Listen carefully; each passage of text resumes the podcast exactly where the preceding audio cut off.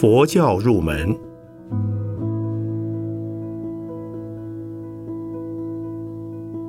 圣严法师著。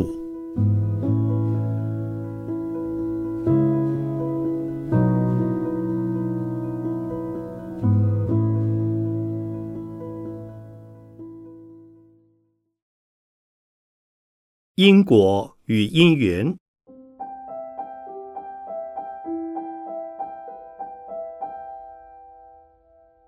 谢谢小峰先生给我所做的介绍。今天能有此殊胜因缘，来与诸位大善之士谈论佛法，使我感到生平最难得的盛会之一。在座的诸位，均为今日中国学术及宗教界的领袖，尤其是华冈的高层学者专家，对于佛学的研究及佛法的修持。像小云法师及周邦道教授均比我高明，所以我不敢说是来此演讲，其实是来向诸位请教。像今天这样集合各宗教学者于一堂，讨论宗教与道德的问题，在台湾是首创之举。也唯有在小峰先生主持的华冈，才有此可能。这也正是中国儒家涵容精神的表现。故在华冈设有各宗教的研究所，更进一步使各宗教的学者集于一堂，相互取得理解，彼此观摩，用以截长补短，共为人类的道德生活做最大的贡献。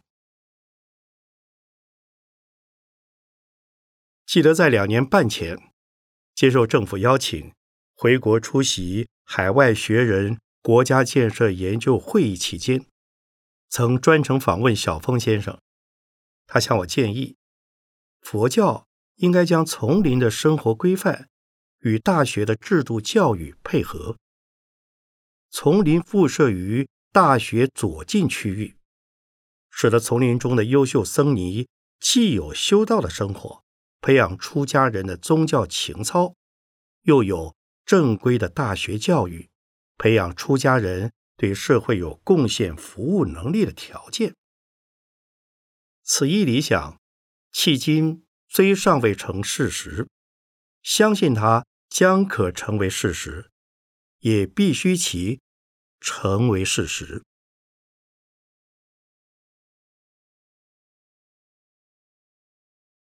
今天我想用两个名词的四个字，将佛学做一个概要性的介绍，那便是因果与因缘。因果和因缘的意义，可以做浅显的说明，也可以做深广的发挥。如能掌握了因果及因缘的精义，便是掌握了整个佛教的教义。所以。我要沿着两个方向来探讨它：一是教团的，一是教理的，将其合并起来，便是佛教史的说明。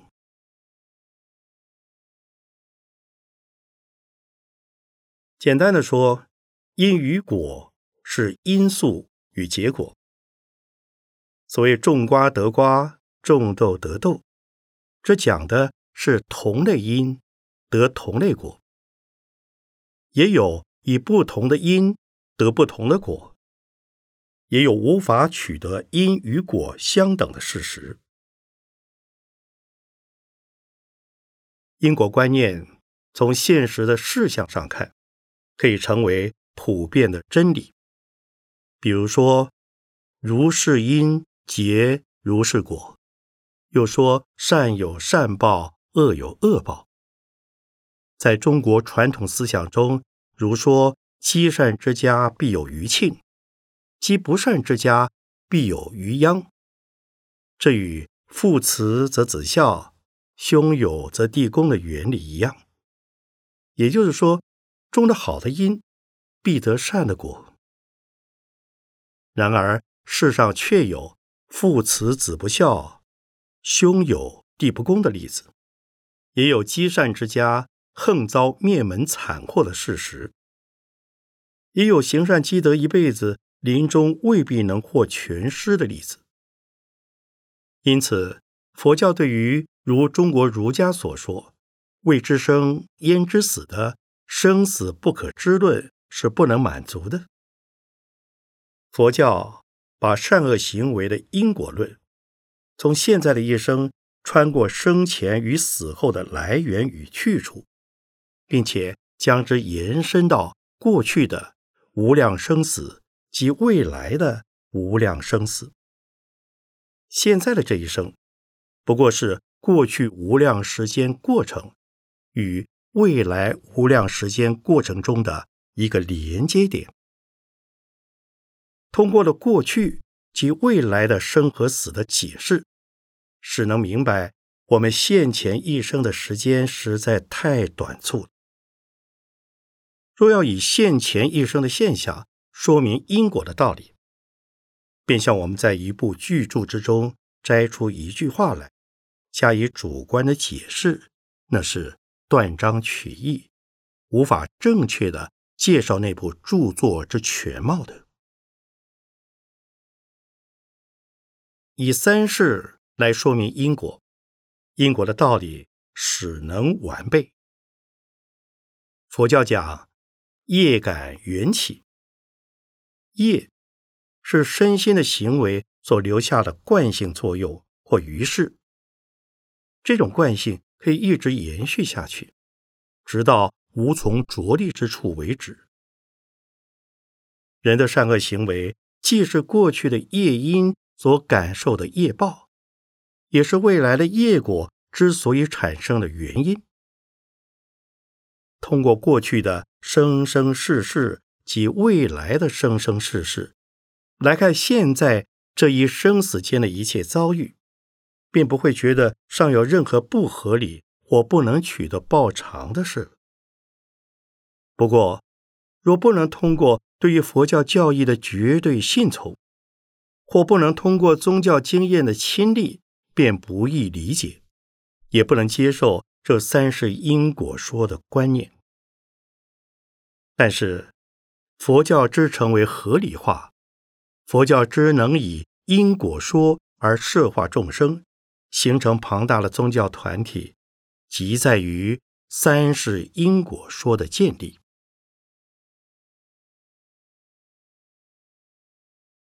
因果之说不是佛教的独家之言，以因果与三世配合着讲，并以因缘来说明因果的究竟点，则为佛教的特质。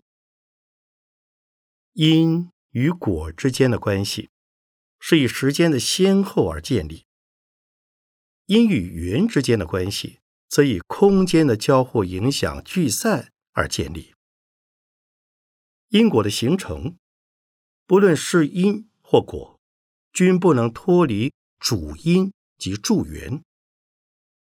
主因是动力或能源的出发点，助缘是围绕着主因而促使主因成为新的事物及现象之其他要素或成分。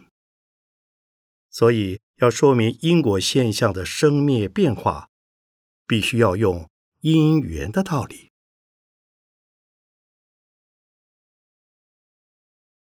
因缘说是佛教的特质，也是释迦牟尼佛成佛之时所悟出的最大法门。佛教所说的悟境，即是悟出世间的一切现象，空间的、时间的、心理的、生理的、物理的。社会的、自然的，凡是现象的起灭转换，无非是由于因及缘的位置的变动、成分的增减、类别的出入而产生的离合、合离及组成、解散、解散了再组成的现象。故从因缘的观点看世间诸法。无非是幻有的、占有的、假有的，本性是空的，既无一物可以永久存在，也无一物可以普遍存在。所以，不论是人为的或是自然的，凡是可以用触觉、知觉、感觉来认识思辨的一切，都是假象，不是真理。如果能够理解这层道理，并且以修行的方法来亲证这层道理，佛教称之为悟，称之为解脱，称之为断烦恼。称之为离苦得乐。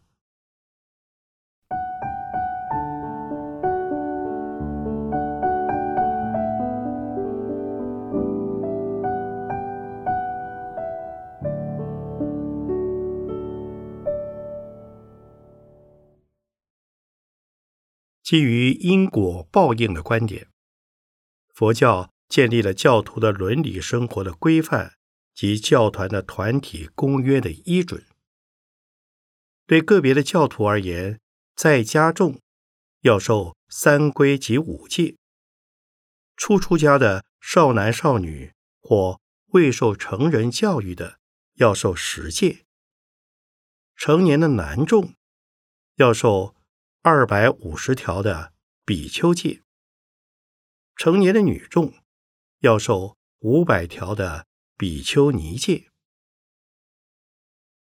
戒律的作用，消极面是不做一切恶，积极面是虚成一切善。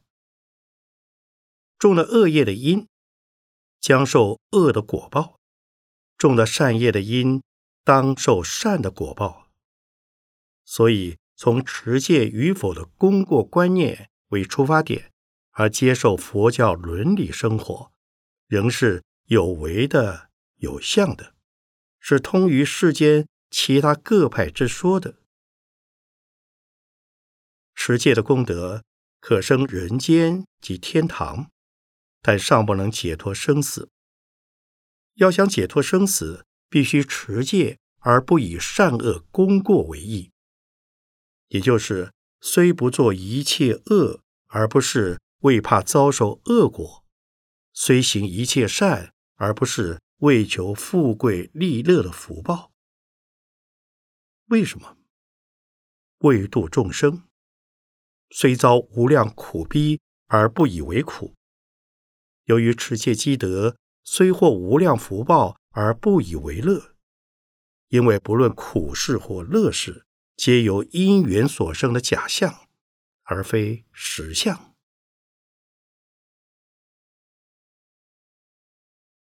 从因果之说，佛教为未得解脱的芸芸众生建立了有善有恶的报应观，使得凡夫众生不为本性而除恶为善。从因缘之说，佛教为已进佛门并在修行道中相当努力的众生解下我的价值的包袱，而得就近的解脱。所以，佛说有因有果，是对凡夫说，是请策凡夫为善去恶。佛说因缘生法是空是无，乃对根利的众生说，是鼓励他们撤除功利观念的我执，而进入解脱之门。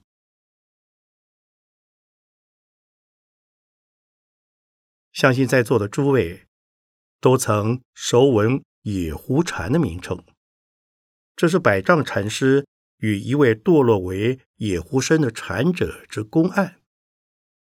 禅者由于未达空理，悟性不落因果，而五百世为狐，经百丈点破为不昧因果，始脱狐身而化去。因此，凡是空谈公案。只是口头上说无相无我无佛无众生，而不曾经过切实修行的人，佛家便称之为野狐。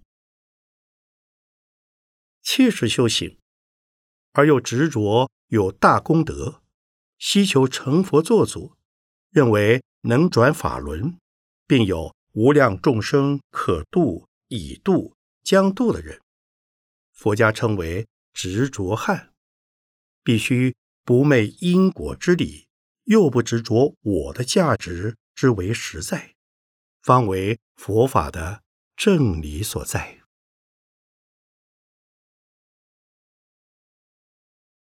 再从佛教教团史的发展上说，佛陀的本怀虽从有因有果的道德基础而开出因缘生法、自性皆空的解脱境界，但在继承的教团而言，为了维护教团的纯净，不得不强调佛陀亲口所定的生活公约，而主张佛陀已制的不得小费。佛陀未至的不得更制，因此而形成了保守的教条主义。事实上，佛陀当时所制的戒律是因人、因事、因地、因时制宜的。所以我们在律书中可以看到，佛对于各种有关僧尼生活的规定，往往是修改了又修改的。到了佛灭之后，无人敢对佛的规定另作修订。为了适应不同的社会环境，就有了各种对于戒律的不同解释。故在佛灭后的数百年间，大有百花竞放的气象，形成了部派佛教。各部有各部自己的律本，无不强调自派的见解是最正确的。从对于戒律的旗舰发展成对于教理解释的新旧之分，这便是自由思想的大众部及保守思想的上座部之形成的因素。从因果的立足点说，是有的，是要严守佛曾说过的一切教戒的；从因缘的立足点上说，佛的一切教戒。无非是因人而异，因事而异，因时空不同而有不同的种种接引教化的方便法门，其中并无一成不变的定规定则，否则不落于人我之职，也会落于法我之职，均非佛陀说法的本怀。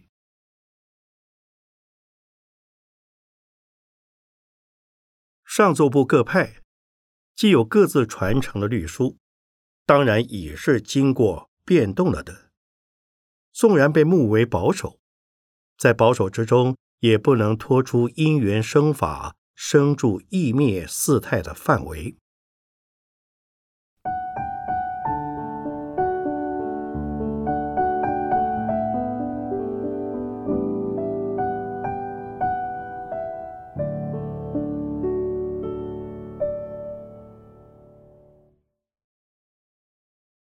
从教理发展史上看，佛教自大众部而高扬了般若的空慧之学；自上座的有部开出了名著分析的唯识法相。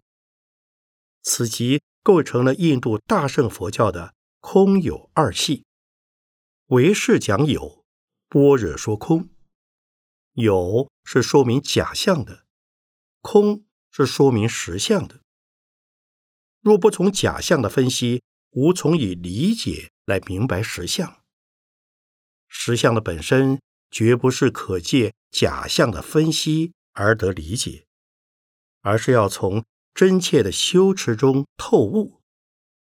然在透悟之前，必须明白了包围在实相之外的烦恼妄想是些什么之后，使能。逐渐除烦恼，而得民心见性，洞彻实相。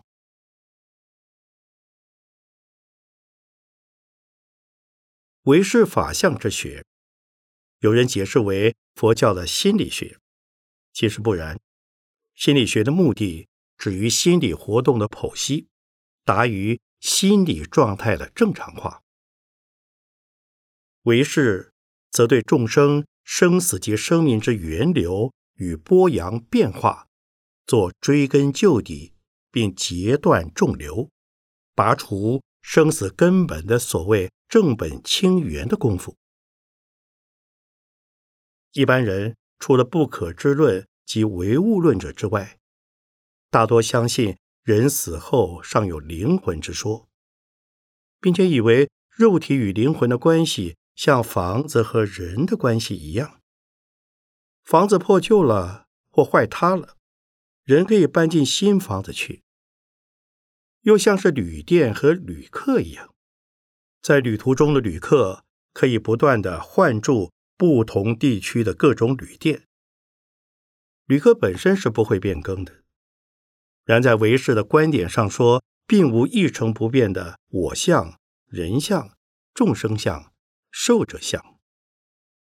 众生的生命之持续是随时变迁的，它的主体看来似乎是一，实则是由许多不同的业力所感的事所显现。只要身心继续不断的活动，业力感染所成的事的内涵成分。也跟着继续不断的变化。只要有我的观念的执着，就有业力熏成的事。到了无我，不受贪欲、嗔恚、无名、愚痴等烦恼心所动摇、惑乱之时，业力的熏染便不存在，生命主体的事也就不存在了。此时称为。转世成智，即是转凡夫为圣者。唯其由于生命的主体本来是刹那变化的假象，所以它有彻底消除的可能。不过，烦恼的事本身即是清净的智，故不会由于烦恼的消除，连智慧的功用也没有了。所以佛教。不是断灭论者。要注意的是，到了智慧显现之后，智慧与烦恼的区别界限已不存在了。这也正是实相无相、原生性空的境界了。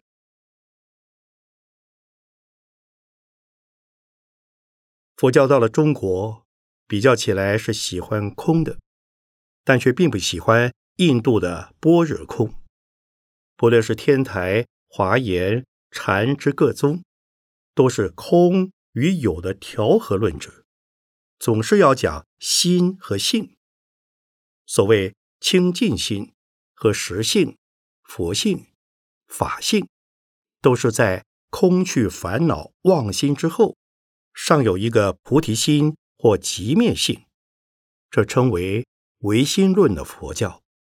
以心为中心，例如天台称一念三千不出一心，或称自性弥陀、唯心净土等的观念，均系空与有的调和论，讲真空的同时又要讲妙有，这是由于中国的固有文化习简朴。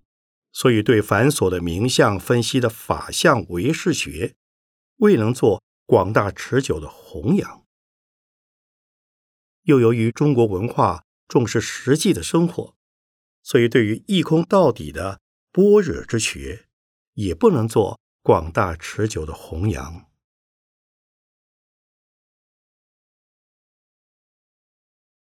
从因果与因缘的含义，说明了。佛法并不深奥难懂，只要掌握住因果与因缘的原则，佛法的纲领已被你抓住了。明因果可以不堕三途恶道，知因缘可以彻除我执我见的樊篱。知因为果者修人天善法，通彻因缘者修出离法。唯有因果与因缘两重观念的相加并持，方是大圣菩萨道的正信及正行。